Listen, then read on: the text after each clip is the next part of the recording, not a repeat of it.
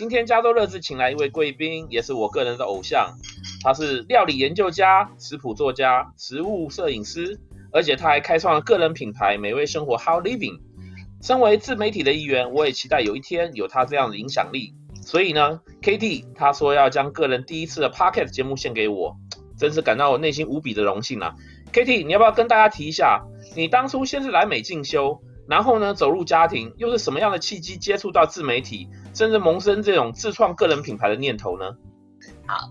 呃、一开始呢，我其实，在二零一一年的时候，我先在部落格分享食谱。那后来呢，在二零一三、一四、一五年，就一系列的这个食谱书，然后就出版了好几好几本哦。然后在二零一五年的时候呢，呃，那时候很幸运呢，得到美国最大的一个食谱网站叫 TestMate 的邀请，然后担任他们的这个华语主持人。那从此呢，就踏上了这个料理影音这条路。那也在二零一五年的时候成立了美味生活网站。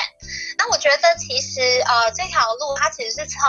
一个人慢慢的努力，然后一直累积了很多社群的这个群众以后，然后开始出书，然后开始拍影片，然后一直到二零一五年，我觉得呃开始成立了美味生活网站以后，它其实是变成一个比较多元化的一个媒体了，就不再只是说只是我个人，而是。一群人的一个心血哦，所以在二零一五年的时候，呃，成立之后，我们在一六和一七年也分别拿到两个资本的这个投资哦，新人资本和阿里巴巴的投资哦。那所以我觉得这也是一个蛮重要的一个转转捩点哦。所以在美味生活呢，它从呃一个料理网站。然后到后来，我们其实累积了非常非常多的这个料理专家，还有老师、医生以及营养师，共同呢，呃，协助我们建立很多新的内容和节目。那我觉得，其实这样的一个过程，我觉得蛮特别的。是，我是觉得说，你这个美味生活的北美网站，其实真的是与众不同啊，因为传统印象中。所谓的媒体，我们都在想到什么报章杂志嘛，了不起是一些什么政论节目、综艺节目的。不过你是完全从爱吃或者从料理这个方向来来做这个你的整个媒体的一个起源。你后来说又开始要做一些转型，那你有没有想过说你本身是是用什么方式去摸索，慢慢把你这个网站的这个特性把它塑造起来呢？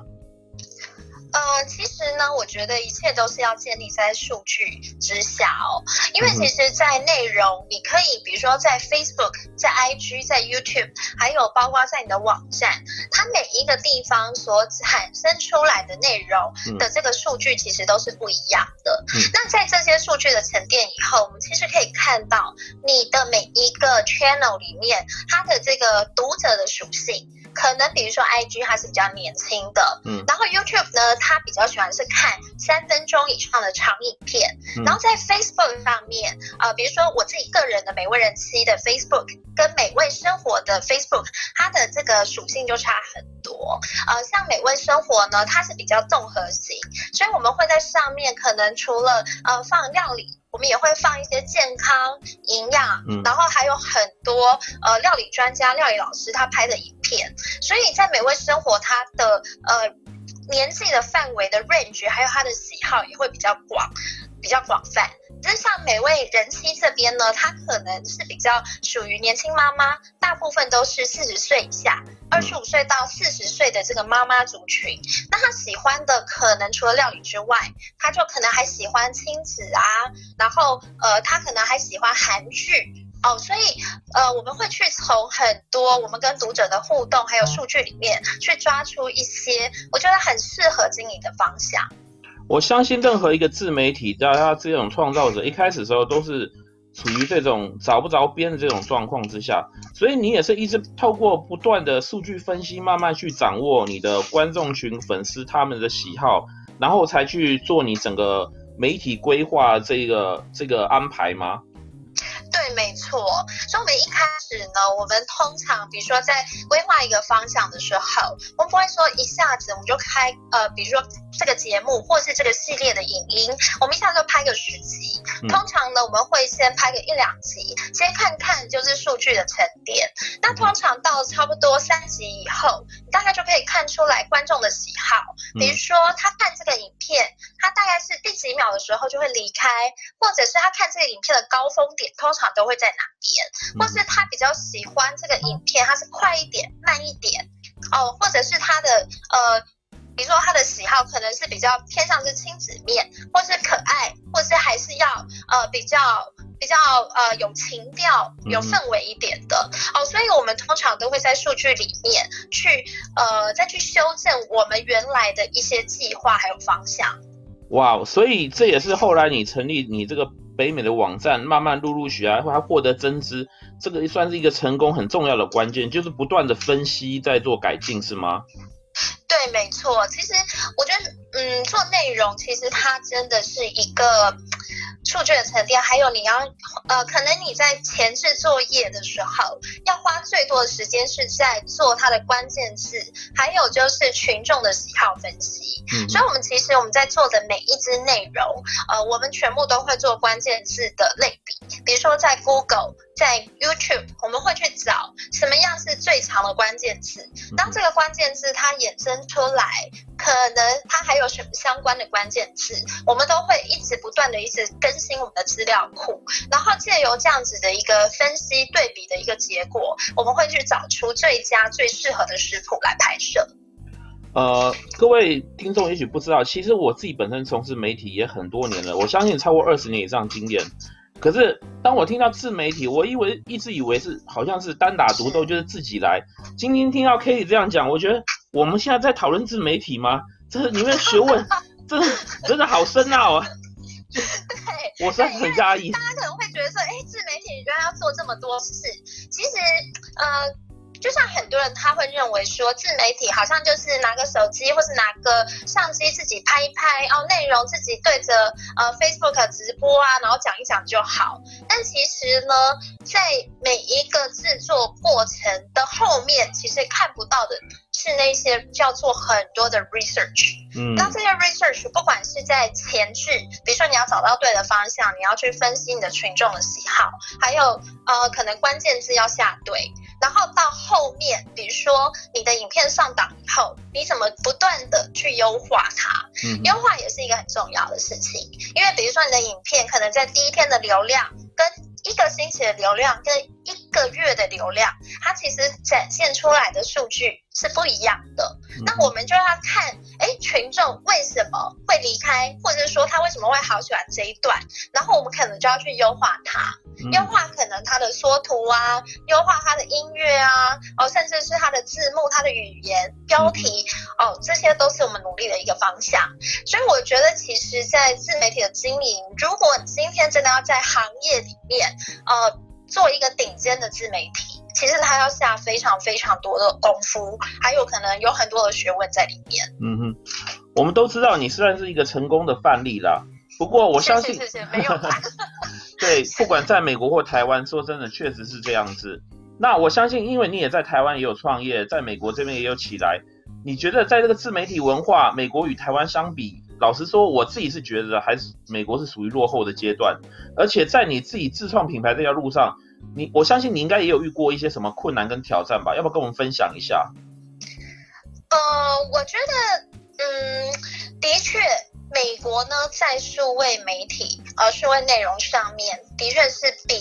嗯、呃、其他地区、其他的华人地区相对是慢很多，可能慢至少三年到五年的时间。嗯，哦，所以其实美味生活呢，一开始我们选择我们把总部设在台湾，在台北，然后我们在一五年的时候，台北我们就开始我们第一个办公室的运营，然后到一七年的时候，我们在北京也设了一个办公室。然后深入就是中国大陆的市场。嗯，那其实，在过去这几年里里面，我们不断的在累积，就是我们全球的创作者的数量。比如说，我们现在已经有超过两百五十个以上 KOL 加入我们，提供最好的这个影音内容。然后我们有很多的繁体，我们也有很多的简体。其实我觉得在过去的这个过程里面，是帮助我们在了解每一个呃。国家的人，他的想法，他对料理、对生活的想象是不一样。比如说，像马来西亚跟新加坡跟台湾，可能就差很多。嗯、那更何况。在美国的华人，他也是一个跟，比如说今天可能台湾人他移民到美国，过了很多年，过了一二十年，其实他的很多想法可能已经跟目前现在的台湾已经是不太一样了。嗯哼。好，所以我觉得我们其实在过去呢，一直不断的在累积经验，还有累积我们各各个不同市场的一个敏锐度哦。嗯、那在美国这一块的话，我们才能够很精准的抓到美国华人他的喜好。因为毕竟在这边的美国华人，他的组成一定也是呃，比如说有台湾啊，有中国大陆啊，嗯、有这个新加坡、马来西亚、嗯、香港，嗯哼，哦，所以其实他们的喜好文化不一样，有的是看简体，有的是看繁体，嗯、有的用语还有吃的东西的口味也不尽相同。嗯、那我觉得其实呃，在过去这几年，我们这样子慢慢的演进，那我觉得刚好就是。美国这一块的数位内容也慢慢起来了，那这样的话，我觉得刚好那个 path，哎，就开始就是比较 match 我们目前现在的发展。是。你很注意分析这个数据啊，也也非常的用功跟努力，但你有时候偶尔总会遇到一些低潮吧？你面对这种状况的时候，你是怎么排遣自己的压力呢？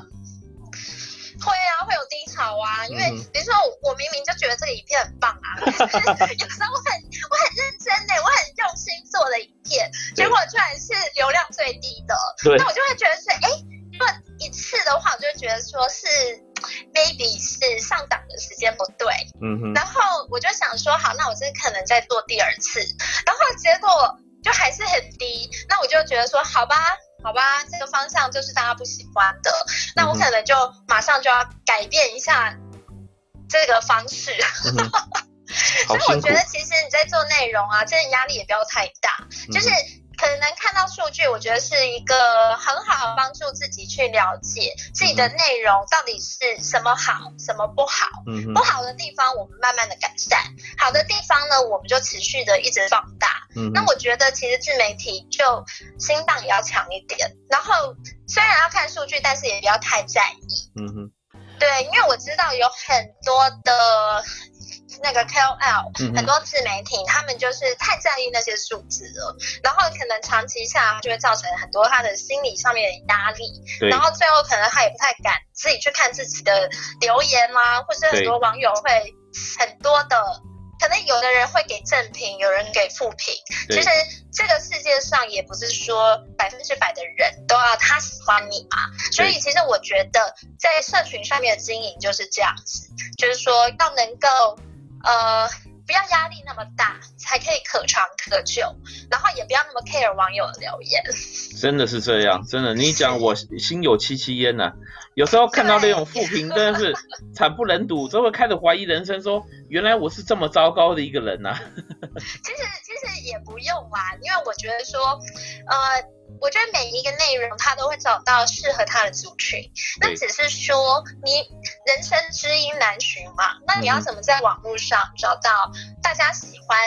你的东西的族群呢？我觉得这个就是真的需要时间，还有就是慢慢的去寻找。对对，真的知音难寻这句话说的太好了。知音难寻，真的啊。所以呃，我我觉得也也有一个，我觉得要建议大家，就是如果真的会想要往自媒体这个方向发展哦，我觉得自己要能够很明确知道自己的 niche market 在哪边。因为有的人他可能会觉得说，今天哪里有热点，我就去蹭一下。比如说，哎，今天大家都讲电玩，好，我就去做电玩。嗯、今天大家讲说时尚美妆，那我也去做美妆。所以你就会常常看到，可能有的人他一下教化妆，一下有的教健身，一下教做菜，对就会变成很模糊你的定位。不伦不类。嗯哼。对，可是当你比如说很喜欢看你做菜的人，他不一定喜欢看你化妆。对。对啊，所以所以这件事情，我觉得有时候你要很 focus。我觉得聚焦是很重要的，知道自己擅长的地方，还有知道自己族群的喜好，我觉得这个是非常重要。我记得我当初认识你的时候，就是因为你对于料理颇有研究，但后来我也发觉你的节目也确实慢慢走入多元化。你刚刚有特别讲到这个 niche market 这一块，可是那你在这种部分，因为你是料理起家的，那你未来要如何计划说把这种个人理念？和你现在面向这种受众生活，把他们做结合，能够慢慢接受你开始，呃，有不同的内容跟不同的走向呢？嗯，比如说矽谷美味人妻，它其实目前现在大部分还是做料理，对。但是随着我的族群其实也慢慢的成长了，对。就像我也会成长，我可能一开始我的孩子那时候从怀孕的时候开始做这个自媒体。然后呢，呃，可能我那时候很需要的是宝宝副食品，然后还有很亲子料理以及快速料理这件事。可是当我的孩子他已经慢慢，哎，他白天都不在我身边了，他去学校，嗯、那我我身为一个家庭主妇，我白天我要怎么跟自己独处呢？看韩剧啊。看韩剧，看韩剧睡前啊。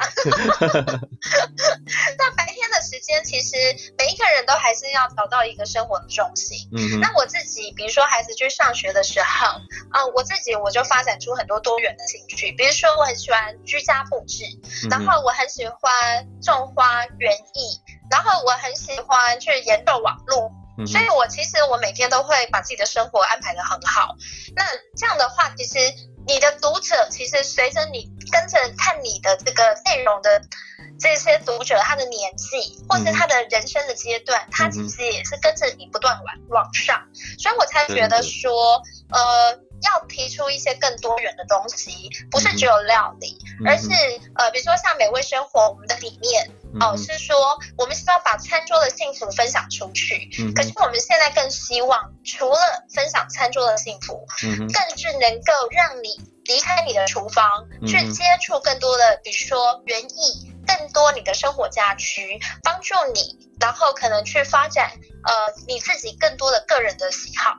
所以我们希望说做一个全方位的 lifestyle 的一个网站。所以是不是也因为这样，你现在在广邀武林高手一起加入你的阵容啊？对，没错。如果说你对料理啊、对烘焙，还有就是对健康哦、对园艺哦，可能 lifestyle 这方面都非常有兴趣，然后可能本身也有在制作内容，或者是呃有在呃经营自媒体的这个朋友，我们也很欢迎你来加入美味生活的助战作家，成为美味名人。那请问有没有资格限制或者地区区域的限制呢？没有哎、欸，完全没有，全世界都可以。嗯、哇，对，我们现在其实已经有超过两百五十位以上来自全世界的这个专家，嗯、我们最远其实有到杜拜。哇！然后澳洲，呃，非常非常多元的这个华人的创作群。那我觉得，呃，也非常鼓励大家，呃，美味生活是一个很好的一个 lifestyle 网站，也是一个很好在呃 promote 你的作品的一个地方。那也欢迎，呃，如果是自媒体的朋友，也欢迎呢跟我接触，然后呃，我们一起努力的把这个内容做好。嗯哼，我最近啊、哦，我其实也听了不少 podcast，也听到一些专家在分享他们的心得。他们有特别提到说，留美哦，在返回亚洲在发展之后商号都有一些所谓的优势存在。我知道你当初也是抱着美国留学的光环，然后又在美国那边创业很成功，又跑回台湾去自己呃成立一个公司。你觉得在这方面，你你是真的有带到一些优势吗？我觉得应该是有，因为呃，就像其实投资我的这些创投或者是公司，他们其实都是国际级的这个企业嘛，比如说像阿里巴巴还有新源资本，他们本身都是做全球化的投资。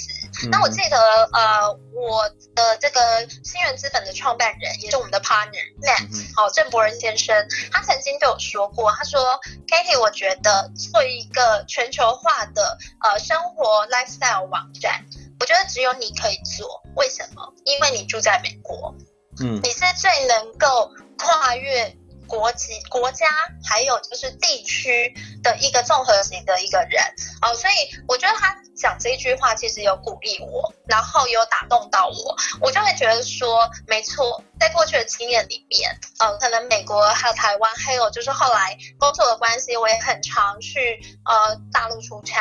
那我觉得这些其实都帮助我呃在做全球化运营的一个思考。对对对，因为你曾经在不同的地方成长跟所谓的发展，所以你的视野确实比人家广一点。我绝对赞成呃他们给你的这些称赞，而且我觉得说，谢谢谢谢对你的网站不是光是发展顺利而已，我觉得它呈现出一种北美华文这边媒体所没有的那种优质和精致，这非常重要。因为我早期做这种传统媒体，因为我我我做过很多媒体。真的，他们太多就是依赖于是说，认为说这边的华人的受众没有太多的选择，所以他们并没有真的很用心去把这种精致度给做出来。我想你一开始你就是可能是朝向所谓的 global wide 的这种视野，所以你做的东西我就觉得是有跨越疆域的那种那种感觉，比较对跳脱原来的框架，所以我真的觉得很棒。谢谢谢谢，所以也谢谢你啦。我觉得其实、嗯、呃，真的很希望就是美味生活作为一个嗯生活型的一个网站、嗯、lifestyle website，、嗯、我们真的很希望呢，能够帮助可能在美国的华人，他在生活还有就是在照顾家庭各方面领域上面的提升，嗯、那可以让大家可以更便利。的去节省很多时间，嗯、然后这样子节省的时间下来，就可以跟自己的孩子、跟自己的先生、跟太太有更多的时间相处。呀、嗯，yeah, 我真的强力推荐各位可以去看一下美味生活 How Living。我真的觉得说，这不是仅限于家庭主妇可以接受的一个网站，它的东西相当的多元，而且它也跳脱了疆域，所以不会让你觉得好像局限于一个特定的范围，真的是很棒。谢谢谢谢 谢谢陈大哥，我也很喜欢就是加州乐智的这个经营走向，我觉得你们的内容也是非常非常棒，很多元，而且我觉得是针对很多很多节目都是针对华人的问题，然后去解决，我觉得呃让我觉得在你的内容里面学习非常多。是啊，互相的，我们大家都互相一起勉励，互相学习啦。对对对，谢谢谢谢。好，谢谢你今天在我们线上聊天。那各位如果有机会，务必就要去一下那个 How Living 看一下哦。好，那我们今天节目就到这里了，谢谢你。好，谢谢。好好，拜拜，拜拜。喜欢我们的节目吗？喜欢的话一定要订阅哦。我们的 Facebook、YouTube 还有微博上面都找到我们哦。